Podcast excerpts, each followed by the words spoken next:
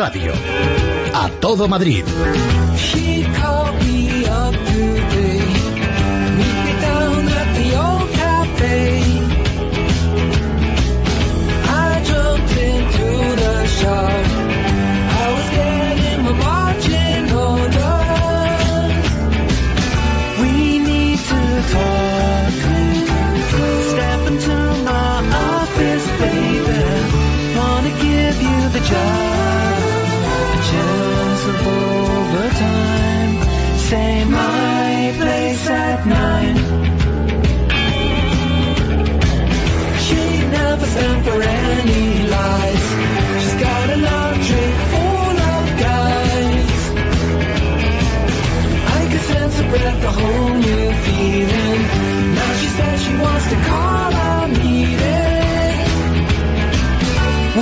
Nuria, Richard, ¿Qué tal, muy Federico? buenos días. Buenos días. Eh, bueno, a propósito de Israel, aquí se está retratando toda la basura de o albergada en Madrid.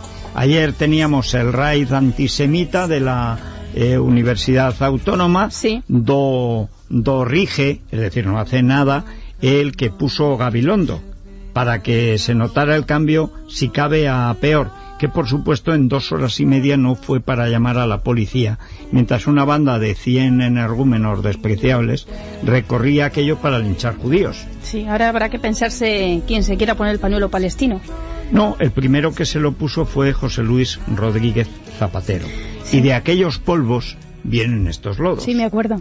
Un concejal del ayuntamiento, la Izquierda Unida, también se lo puso cuando quiso emular a los Reyes Magos en la cabalgata de Madrid. También lució Hay parte que- de, conviene de barba y peluca. recordar a estos mendrugos que eh, el Islam eh, se inventa casi siete siglos después de Jesucristo. Y los judíos, cuando Jesucristo llevaban ya dos, tres mil años allí, enredando y tal por el desierto, que si unos tal, pero llevaban ya mucho tiempo.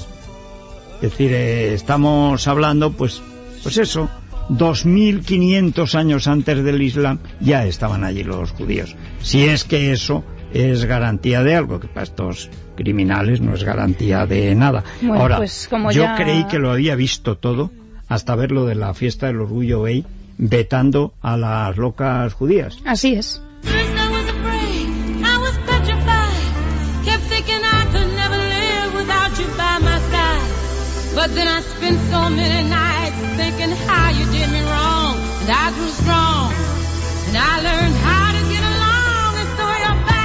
Pues así es, vetados los israelíes en el Día del Orgullo Gay.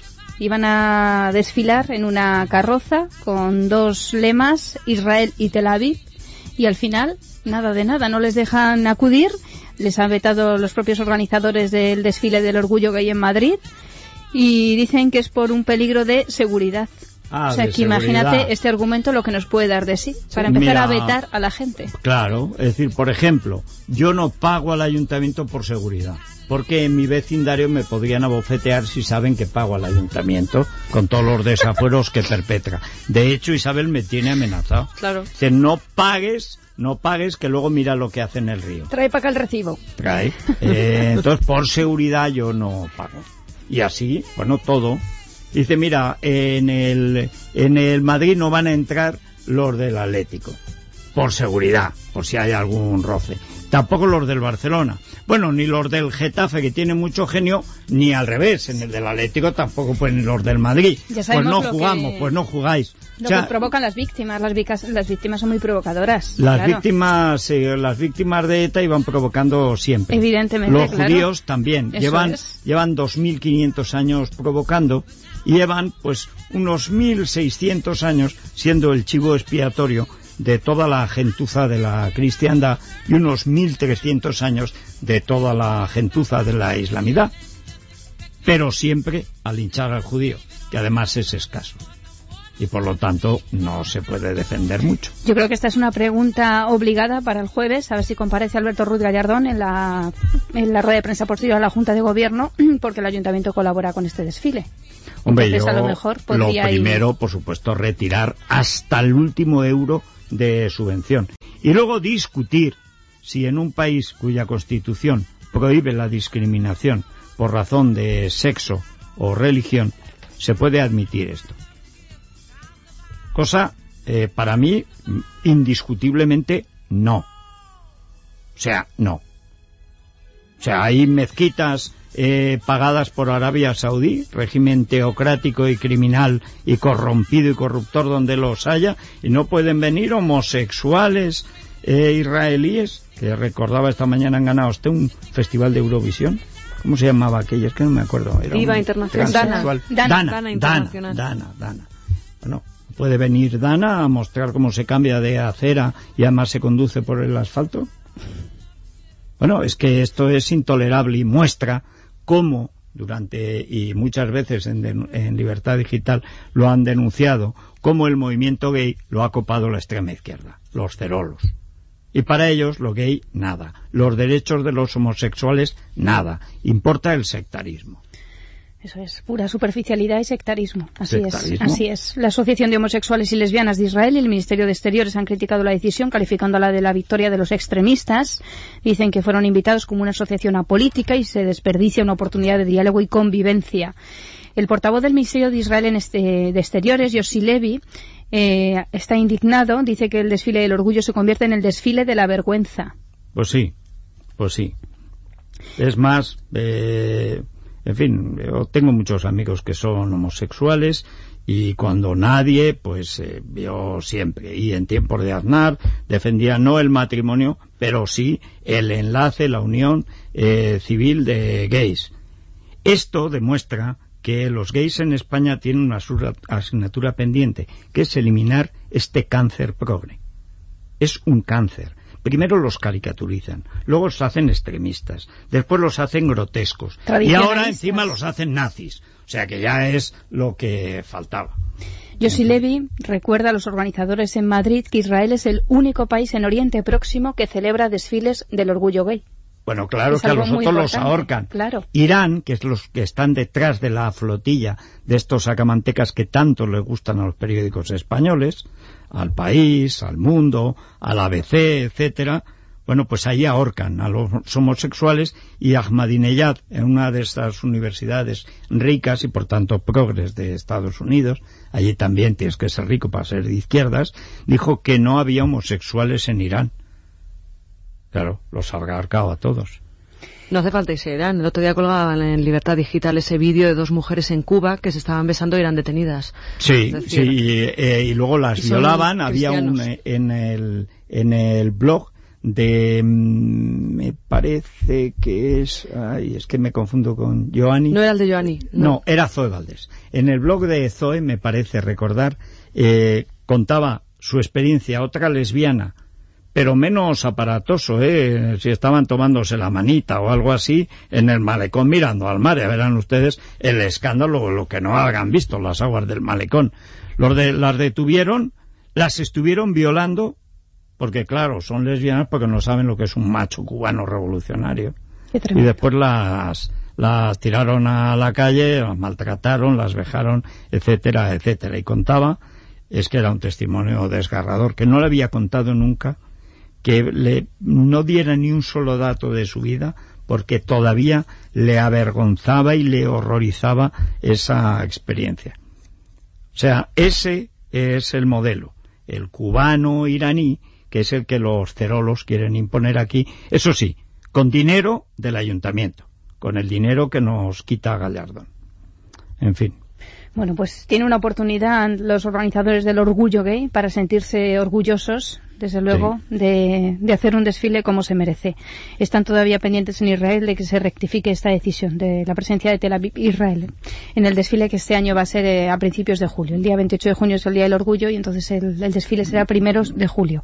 Vamos a escuchar a Francisco Granados, que ayer se fue hasta la Plaza de Castilla a denunciar a Tomás Gómez. Eh, por denuncia falsa contra los 44 altos cargos de la Comunidad de Madrid que quiere imputar Tomás Gómez, que es el secretario general de los socialistas madrileños, y también por revelación de secretos, porque al parecer el Partido Socialista de Madrid no está personado en el caso Gürtel. Por lo tanto, se supone que no debería tener el sumario. Pero en cambio Gómez se apoyó, apoya su denuncia contra estos 45, en este caso 44, porque restamos al que ya está fallecido, en sus nombres aparecían en las diligencias. Fíjate tú. Oye, eh, pero es que este chico es muy torpe, ¿no? Tomás, es que, y no digo más, ¿eh? Así es. Pero hombre, y él no, no tiene un asesor legal que diga, Tomás, que nos pillamos los dedos. Hasta aquí. Tomás, que te la das. O sea, es que no hay nadie que le diga, quieto, Tomás, quieto.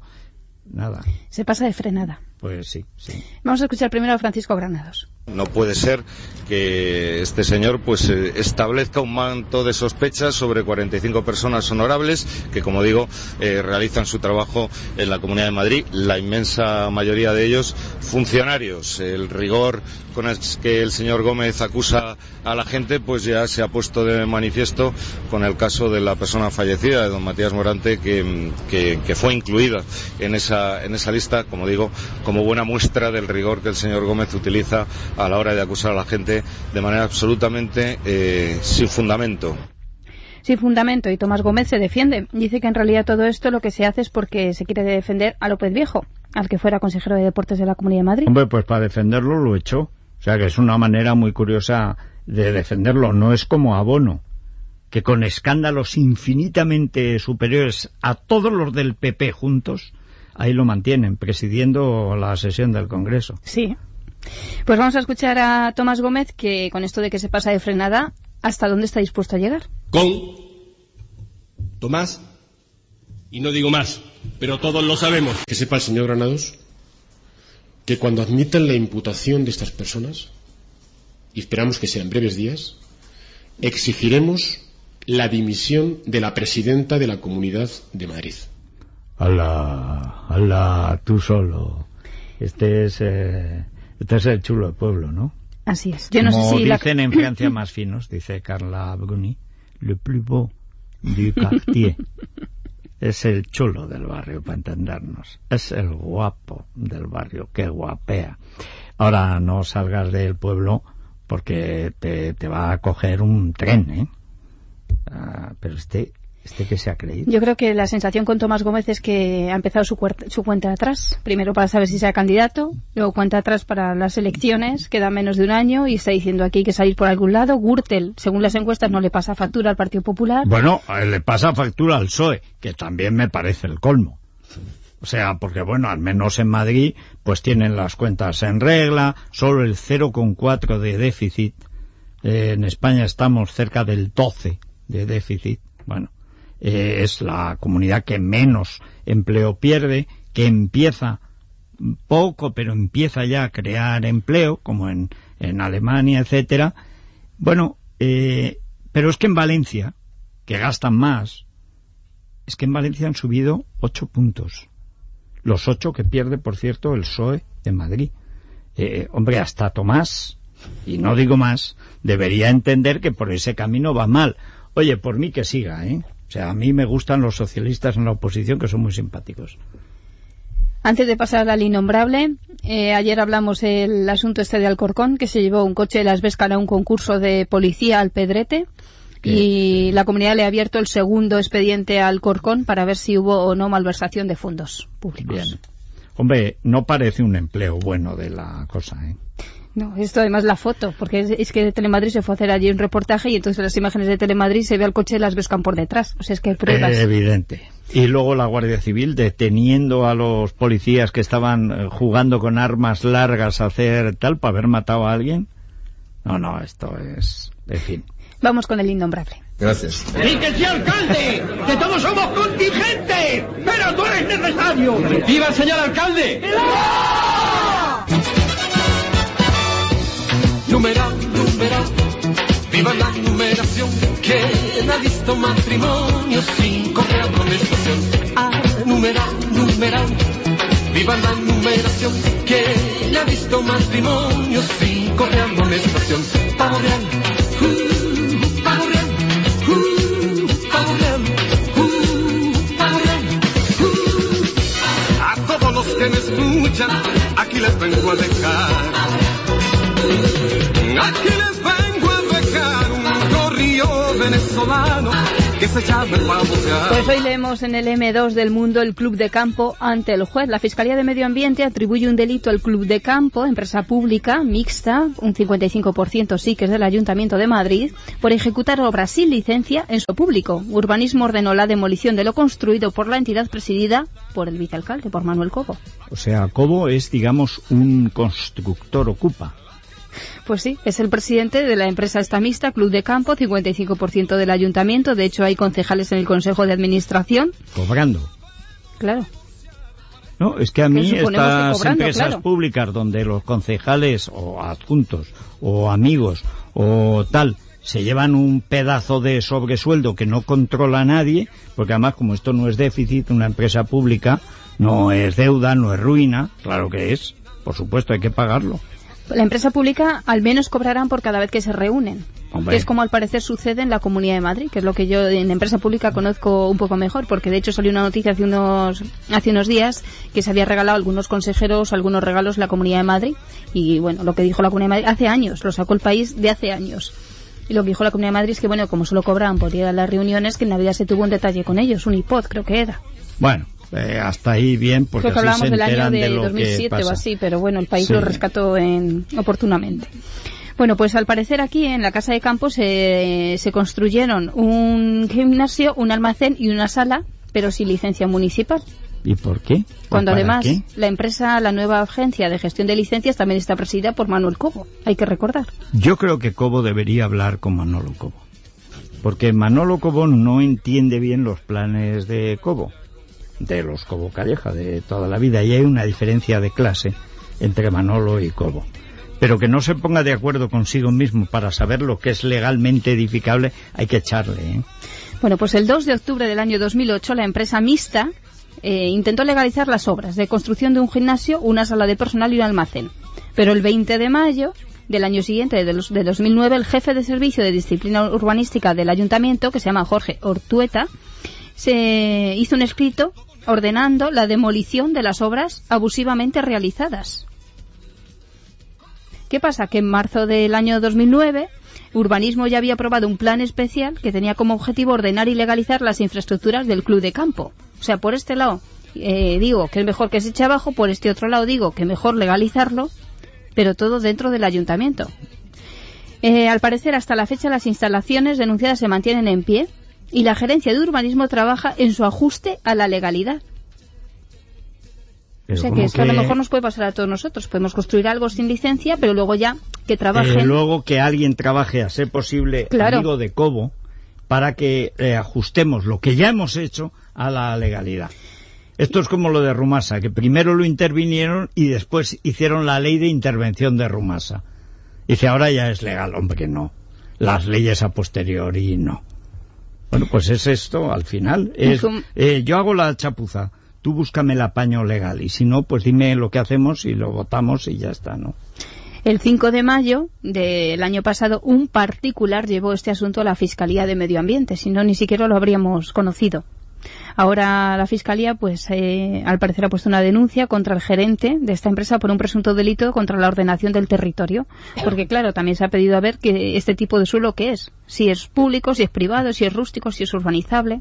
Cosa que al ayuntamiento pareció no importarle cuando construyó estas tres instalaciones. Ángel Pérez, que es el portavoz de Izquierda Unida en el Ayuntamiento de Madrid, ha denunciado además que esta casa de campo ha recibido 7,3 millones en subvenciones. Oye, pero ¿cuánto dinero hay para desperdigarlo por aquí por allá, eh? Dice que por encima de, otras equipa- eh, de otros equipamientos eh, deportivos. Yo es que cada vez admiro más a Merkel. Dice, no, es que mm, todo la mitad. Dice, pero ¿cómo que todo? Todo. Todo. Dice, ¿cuánto déficit tenemos? Tenemos casi el 3. Bueno, pues el tres y medio de recorte, para estar seguros de que nos quedamos a cero déficit. Bueno, eso es lo que habría que hacer en España, que te tienes que cargar las autonomías y las malas costumbres de los políticos de gastar lo que no es suyo sin rendir cuentas a nadie, de robar lo que no está escrito, de derrochar, de dilapidar, en fin. Ahí está. Dice Ángel Pérez, primero se concede la autorización y luego se la quita. Es una risión. Ahora el litigio es por un gimnasio que costó un millón de euros. Y fue construido sin permiso. Parece que el ayuntamiento aparezca en este tipo de eh, parece mentira que el ayuntamiento aparezca en este tipo de cosas. Esto da una idea de la impunidad de lo público con lo público. Bueno, pues eh, hemos sabido también que van a invertir un millón eh, de euros en el Parque del Retiro.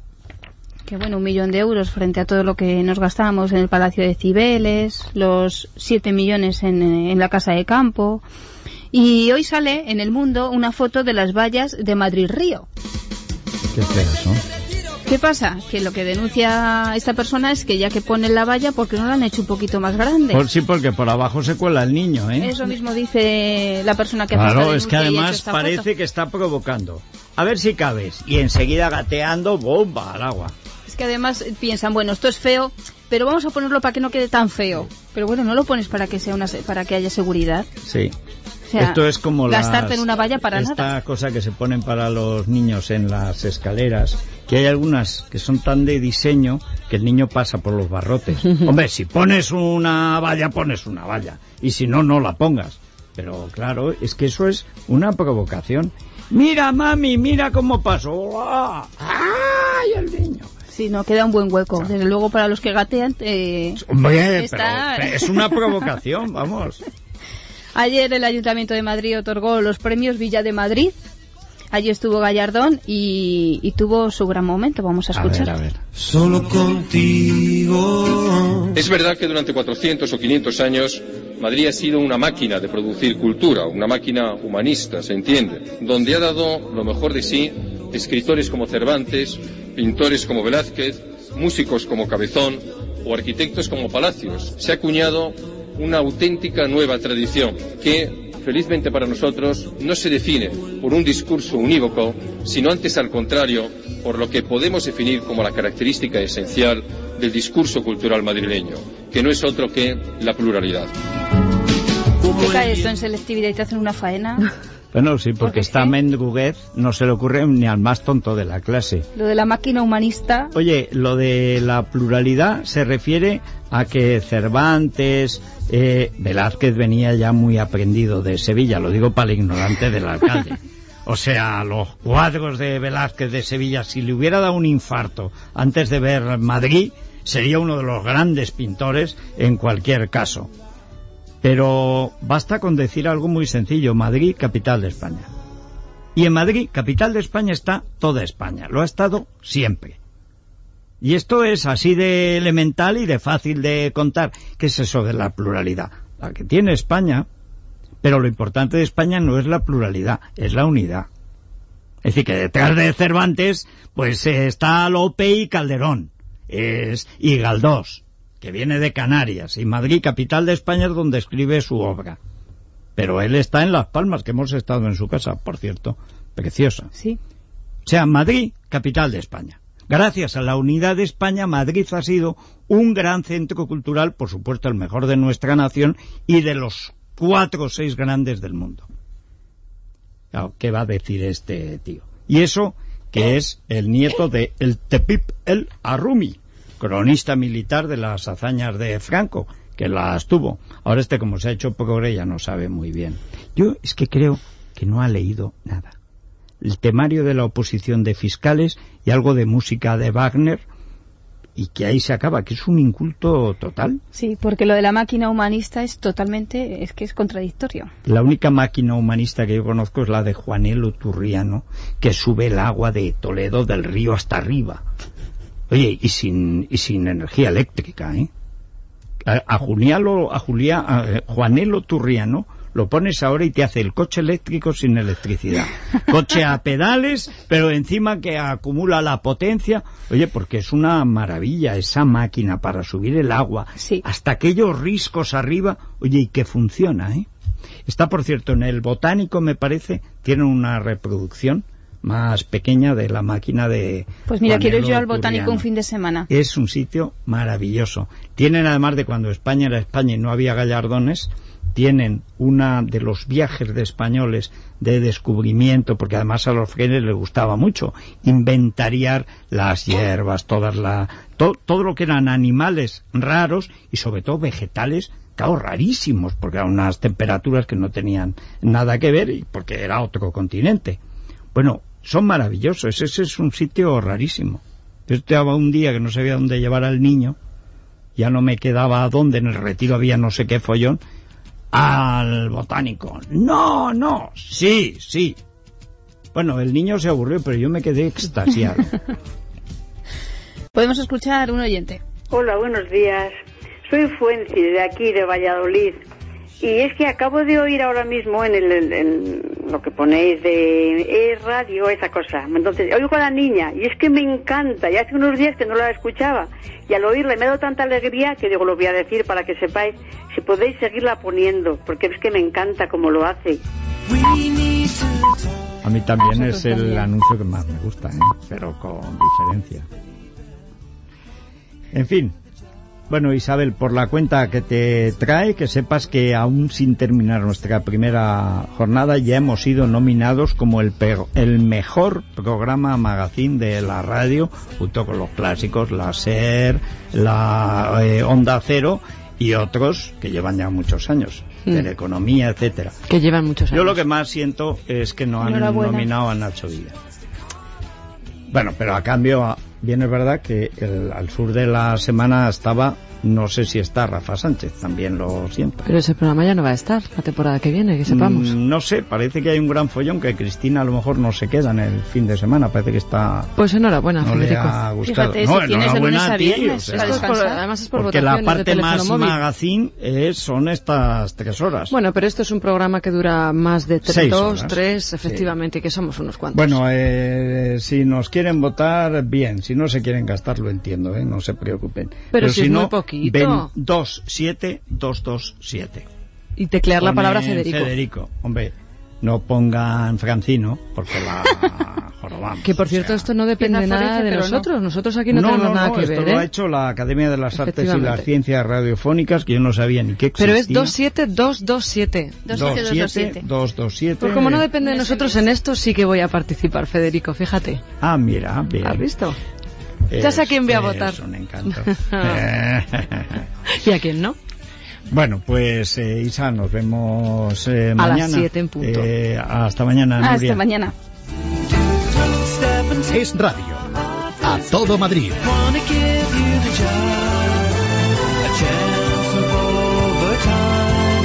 Say my place at nine.